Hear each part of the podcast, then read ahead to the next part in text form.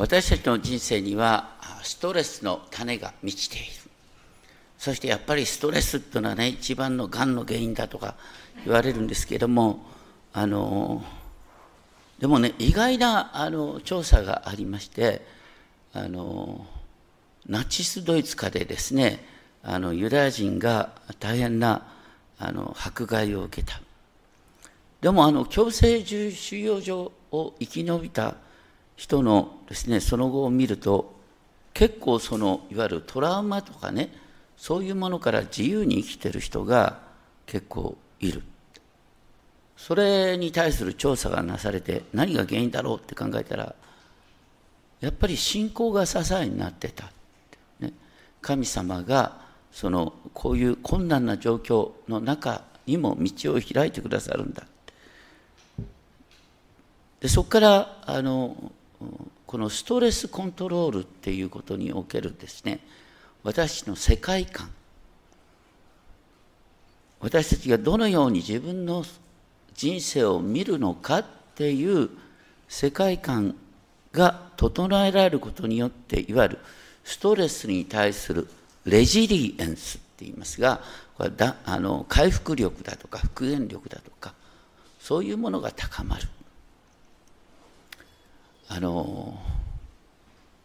僕は心の傷つきやすい人への福音って書きましたが結構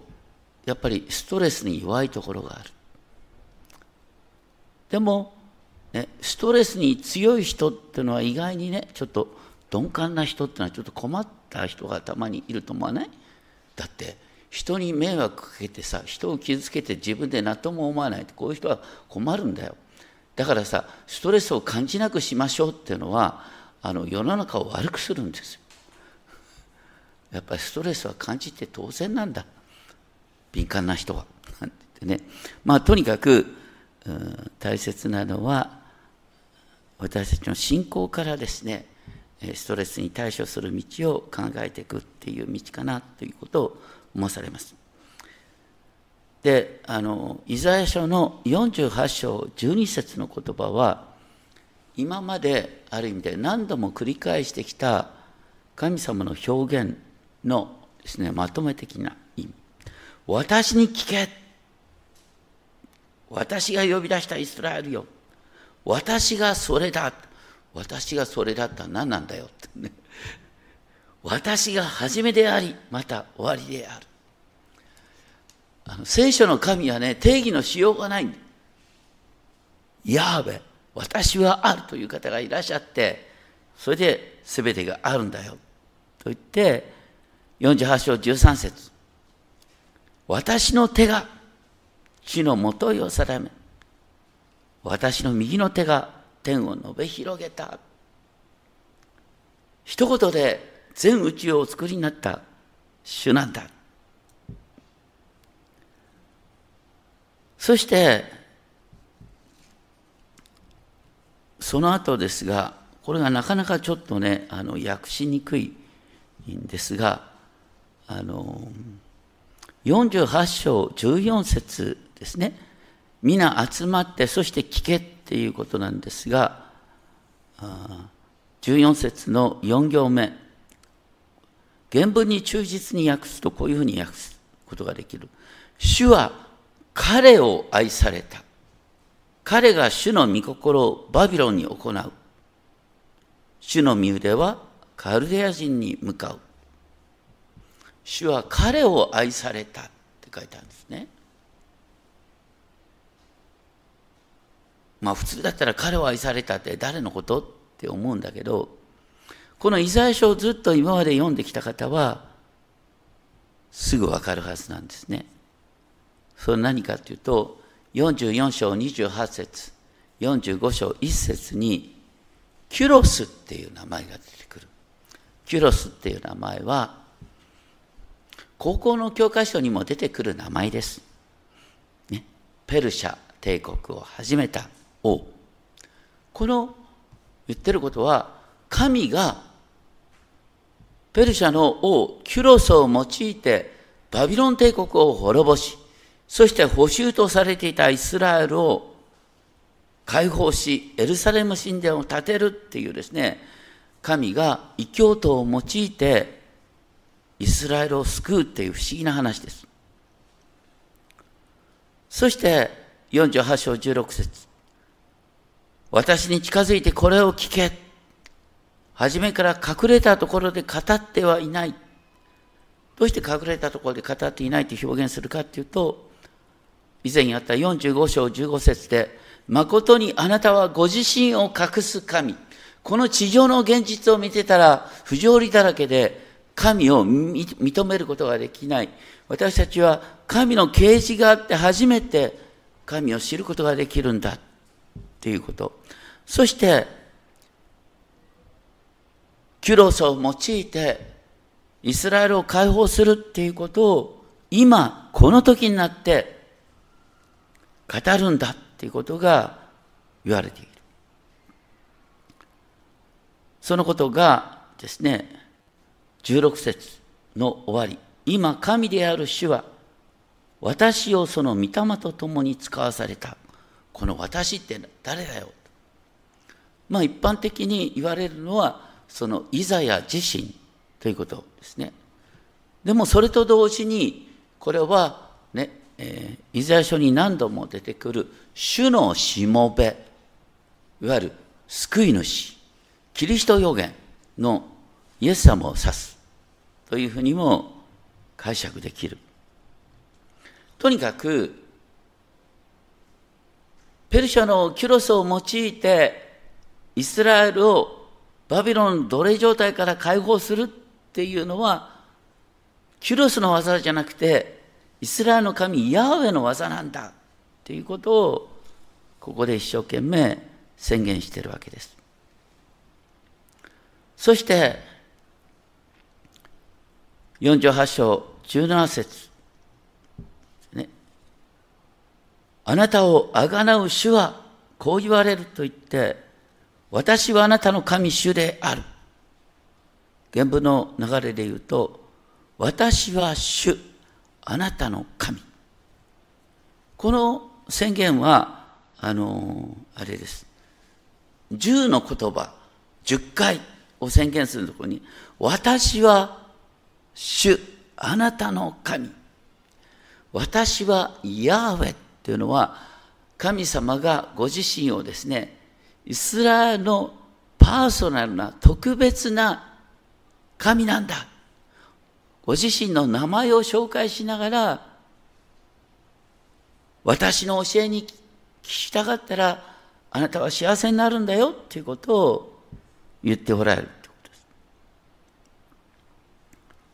主は、ね、あなたに益になることを教えているんだ。だから、18節あなたが私の命令に耳を傾けてさえいれば、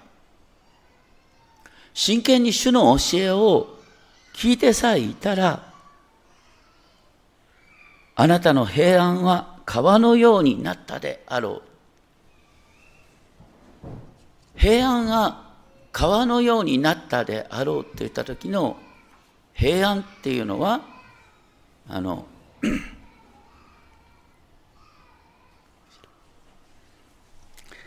平安っていうのは、ヘブル語では何ですか？シャロームですね。シャロームっていうのは平和とか平安だとか、ね、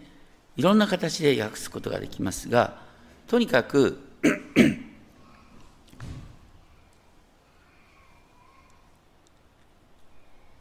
あなたの神の見教えを第一にさえしていたら、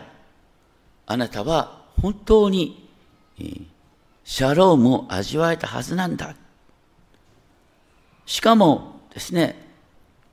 19節あなたの子孫は砂のようにっていうのはなんかイメージがわからないけど、これどういうことかっていうと、神様はアブラハムに約束された。アブラハムが自分の一人子、イサクを主に捧げた。その時に主はアブラハムに仰せになった。あなたが私の命令を、ね、第一に考えたから、あなたの子孫は空の星の海の砂のように数多くなる。だから、主に従うときに、そこに本当に豊かな祝福があるんだそして子孫も繁栄するんだっていうことが書いてあるということですね。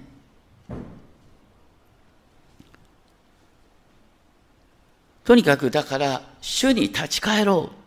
ということ。でそういう中で20節からですねあの バビロンから出よカルデアから逃れよっていう話が出てくるのは何でしょうか。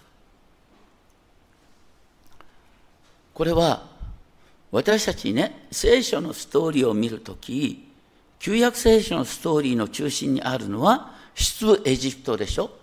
エジプトの奴隷状態から解放されるっていうのが、ね、イスラエルがいつも覚えている救いだったよね。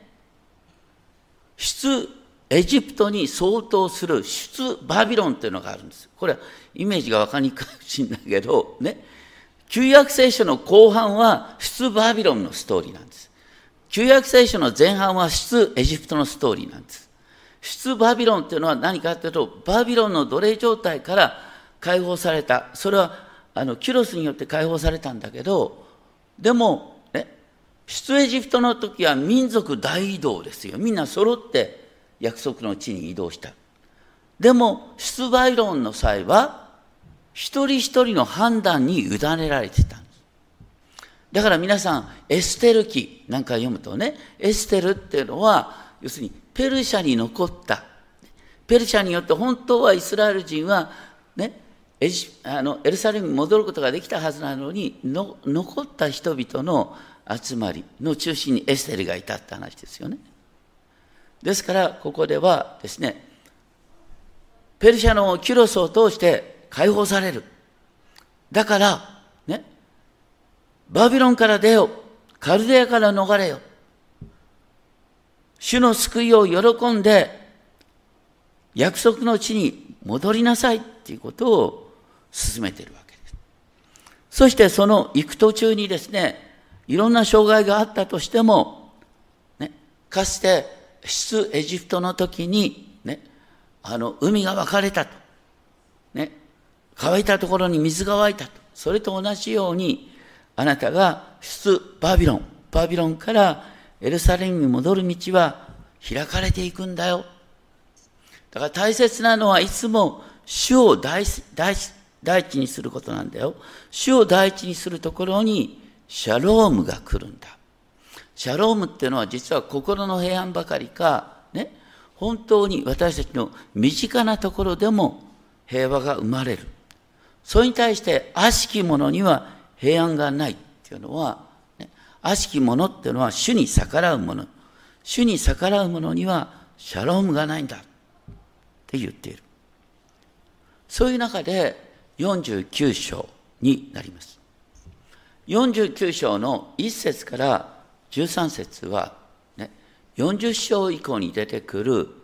4つの主のしもべの歌、いわゆるキリスト予言と呼ばれるですね、主のしもべの歌の2番目。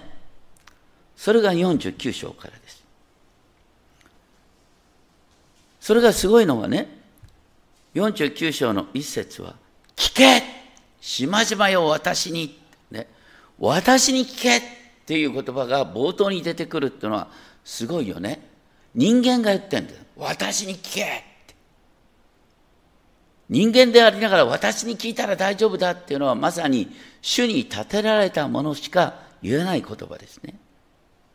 そして主は生まれる前から私を召した。母の胎にいる時から私の名を呼んでいたんだ。主は私の口を鋭い剣のようにし、見ての影に私をかくまった。私を研ぎ澄まされた矢としたっていうのは、鋭い剣っていうのは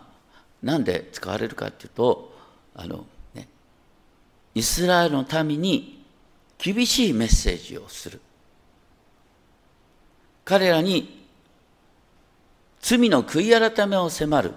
メッセージを伝えるのがこの主のしもべだから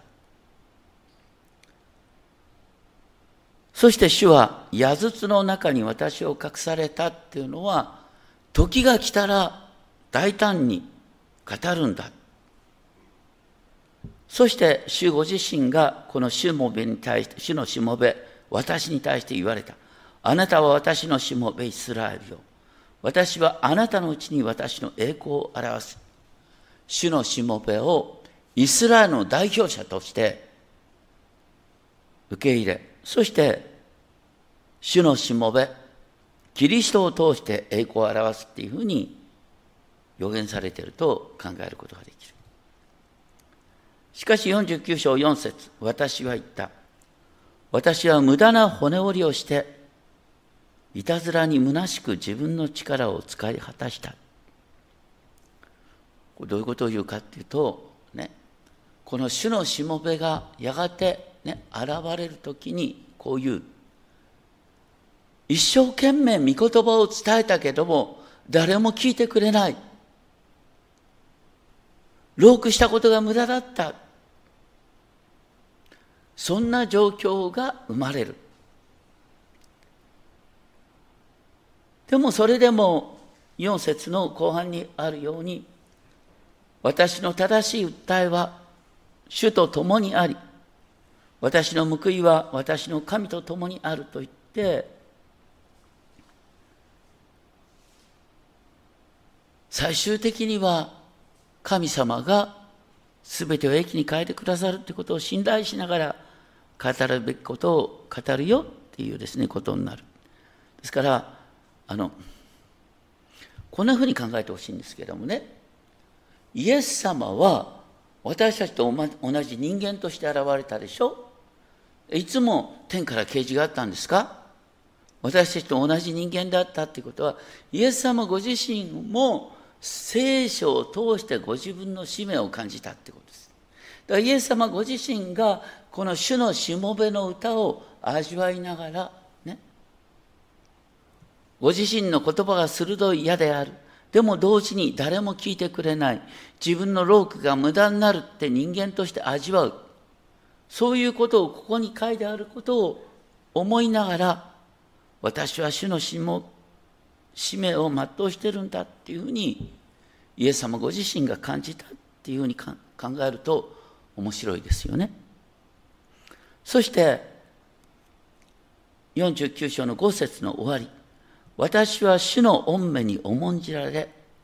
私の神は私の力となられたっていうのは、私の目にはあなたは国家で尊い、私はあなたを愛しているっていうね、有名な言葉がありますが、本当に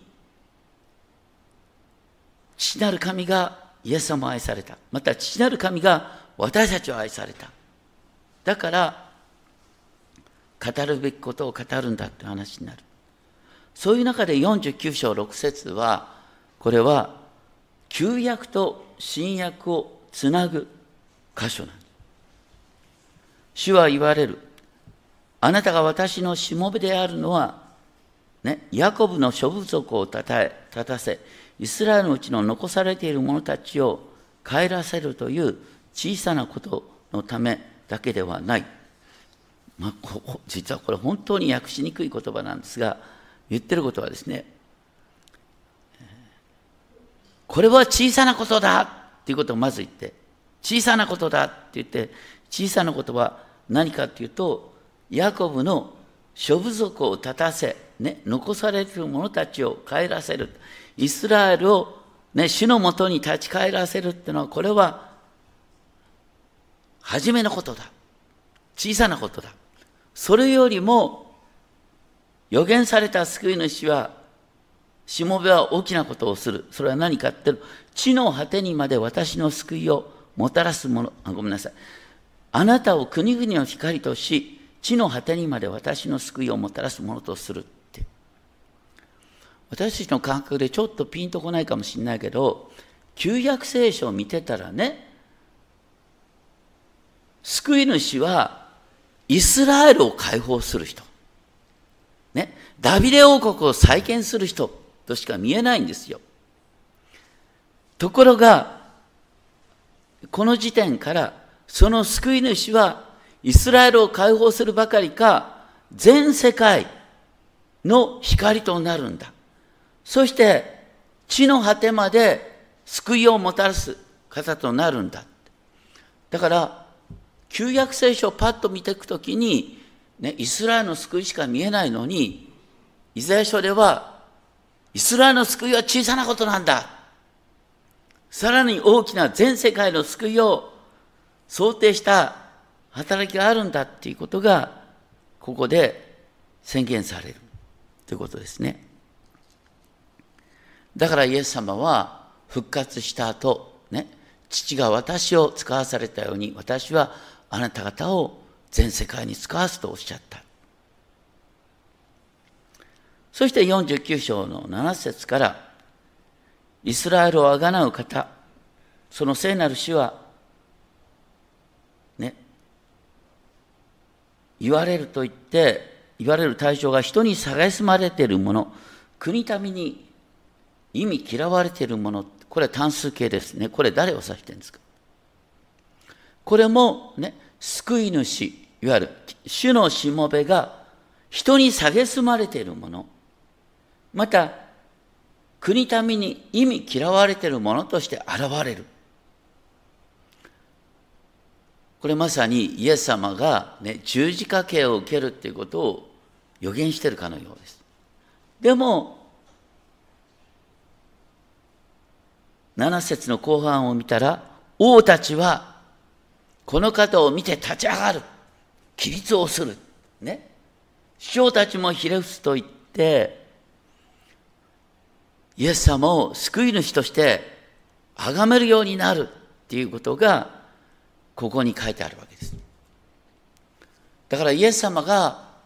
このね、主のしもべの歌を味わいながら、十字架に向かっていったんだ。っていうことを考えると、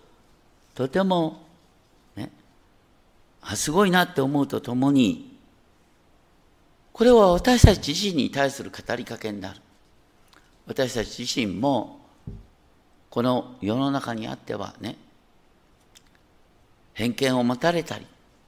その信仰の誤解を持たれたりなんかするんだけど、大丈夫なんだよっていうことになる。そういう中で、この救い主のもたらす働きがね、49章の8節の後半ですけれども、私はあなたを見守り、あなたの、あなたを民の契約とし、そして国を復興して、荒れ果てた譲りの地を受け継がせる。私は囚われ人には出よと言い、闇の中にいる者には姿を現せという。彼らは道すがら羊を飼い、畑の丘の至るところが彼の脇場となる。これはね、第一にイスラエルが奴隷状態から解放される。イスラエルの地が豊かな土地に変わるっていうこととともに、さっき言ったように、全世界が変えられるんだっていうことの予言になります。この地上の世界っていうのは、今なんか貧富の格差がどんどん広がってるって言いますが、皆さん、2000年前の方が貧富の格差は激しかったですよ。2000年前の方が身分の格差広かったですよ。2000年前のローマ帝国と現代に共通するのは何かっていうと、世界が一つのマーケットになってるってことですよ。そういう中では貧富の格差は広がるのは当たり前なんです。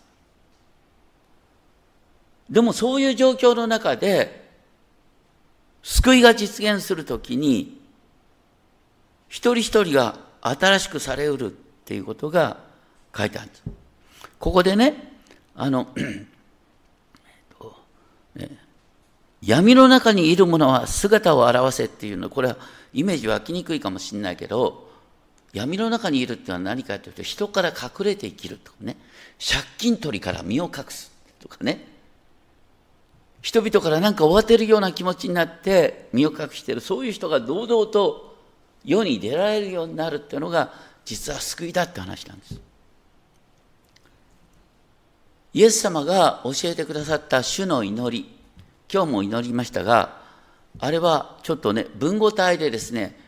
分かり分かりやすいって言ったら語弊があるかもしれないけど、実は意訳してる部分があるんです。もともとの主の祈りは何でしたか？あの、ね、もともとの主の祈り、マタイバージョンでは、ね、マタイの6章の4節だっけ？あの、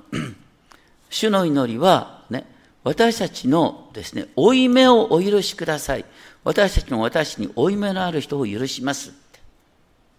負い目をお許しください。負い目って何ですか？借金ですよ。負の遺産です。だから借金帳消しにしてくださいっていう祈りなんです。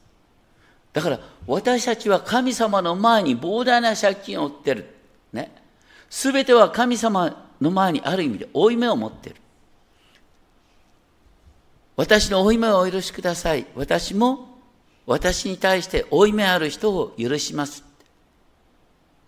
互いに負い目を担い合いながら生きてるんだ。で、これはどんなふうにね、解釈できるかというと、救いっていうのは、私たちの負の遺産から解放されることなんだ。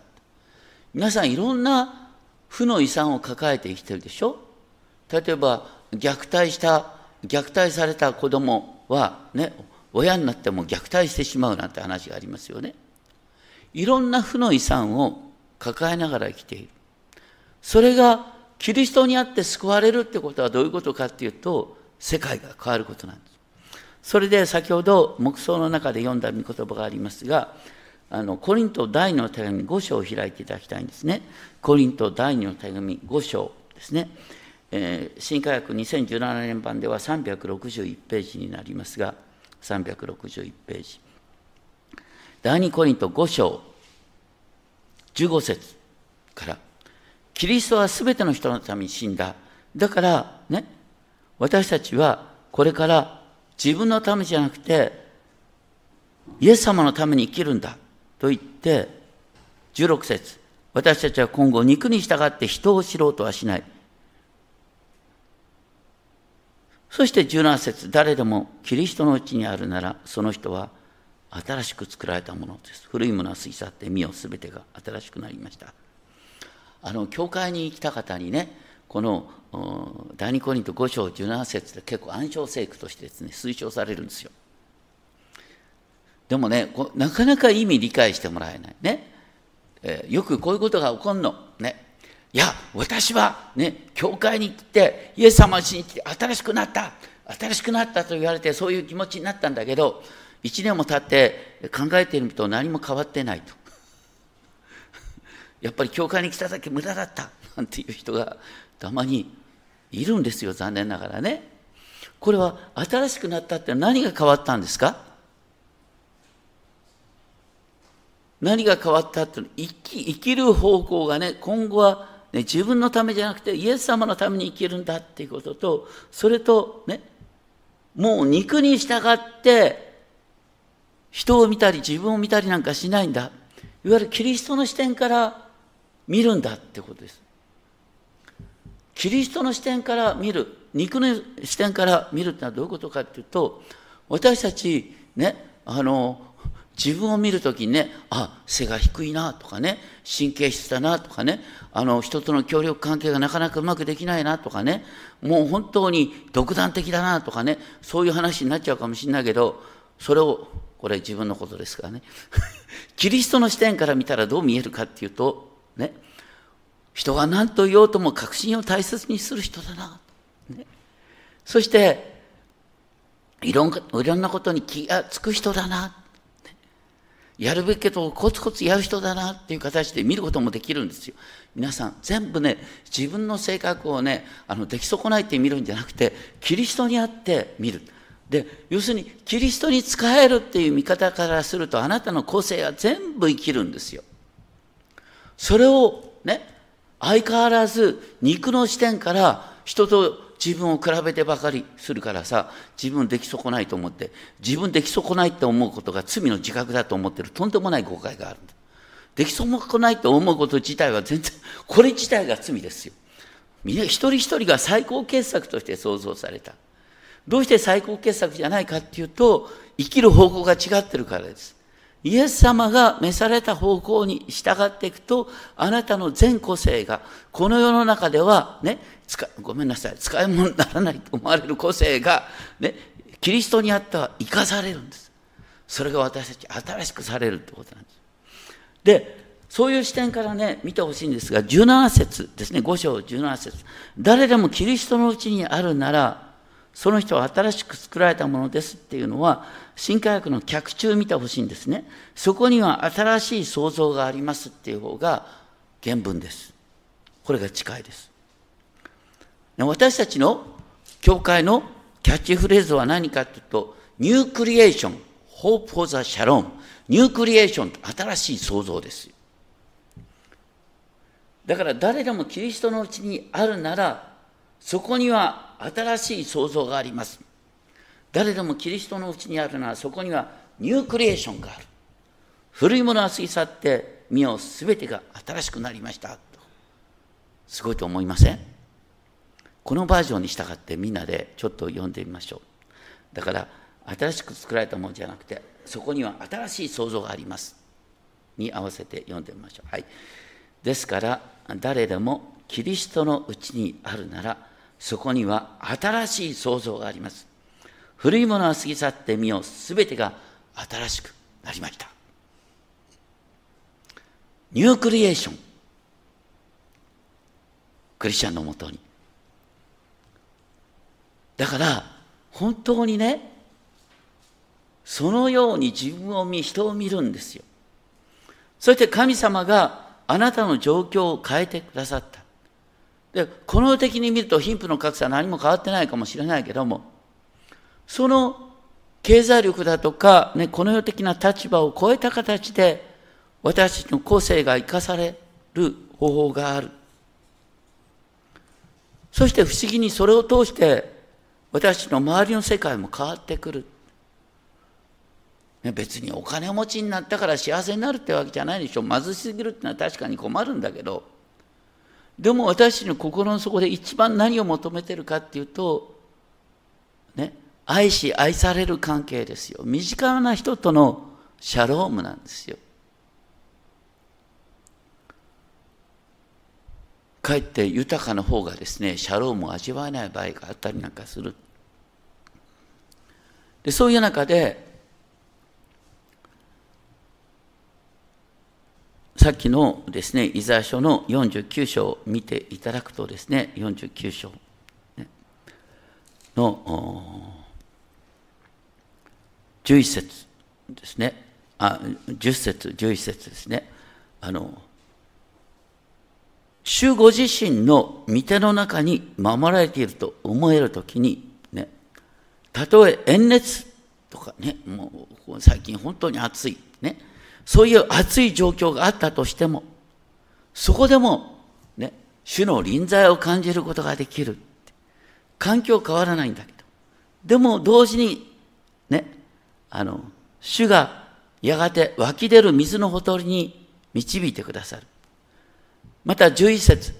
私の山々をすべて道とする。山々を削るんじゃなくて、山々の上に平らな道を神様は開いてくださる。そして、みんな、ね、主の示された地に戻っていくことができる。そして49章13節天よ喜びの声を上げよ。地よ声を取りせよ。山々を歓喜の声を上げよ。主がご自分の民を慰め、その苦しむ者を憐れむからだ。大切なのは、主が共にいてくださって、いろいろと目の前にはストレスがあるけど、でも、主が共にいてくださって、道を一歩一歩開いてくださり、苦しいことがあっても、そこにね、愛の交わりを作ってくださり、そしてここに主の喜びを与えてくださるんだ。でもそのプロセスの中ではね、イエス様が歩んだように、無駄な骨をしてですね、いたずらに虚しく力を使い果たしたって思える状況があったとしても、でも苦しみの中で私たちは主の都を従ってるっていう思いを味わうことができる。僕大昔ねグランドキャニオンで一泊した時にとっても感動的だった。本当に美しいねグランドキャニオンね。だけどこの現代の感覚から考えるとあとはあそこはとてつもなく暑いですよ。ね。水がないですよ。一人で取り残されたらとんでもないことになりますよ。でもねお友達と行って十分な備えをして阿蘇のグランドキャニオンを下ってみたいなと思ってちょっと時間がなくて下れなかったんだけどね？本当にこれ主の御手の中にあると思ったらなんて素晴らしい世界なんだろうって。でもそれがね？いや水のない乾いた地で人を殺す地だと思ったら確かにそのようにも見えるんですよ。だから私たちはこの世界を主にあるものとして自分の状況だったかこの自分の状況を主にある御手の中で見ることができるかどうかっていうのは決定的な違いになる。それがだから私たち新しい創造私の周りに発見するっていうことですね。どうか本当に目に見える状況はあんまり変わってないけども。でも全てを神の新しい創造として、ね、毎日の生活を暮らすことができると本当に素晴らしいと思います。ストレスの種は尽きない。しかし、新しい創造を一個一個発見していって、それが最終的なシャロームの完成の種だということを覚えたいと思います。お祈りをしましょう。天のお父様、私たち本当に日々の生活の中でいろんな物事に直面します。どうかそういう中であなたにあるシャロームを体験することができるよう。にそれは心の平安ばかりじゃなくして私たちの日頃の人間関係においてこのクリスチャンの交わりにおいて私たちはシャロームを体験できますからありがとうございます。これは本当にお金を超えたシャロームです。その中で私たちは希望を持って生きることができます。どうか主に従い主の都を一歩一歩従う中でシャロームを体験させてください。登録主イエス・キリストの皆によってお祈りします。アメン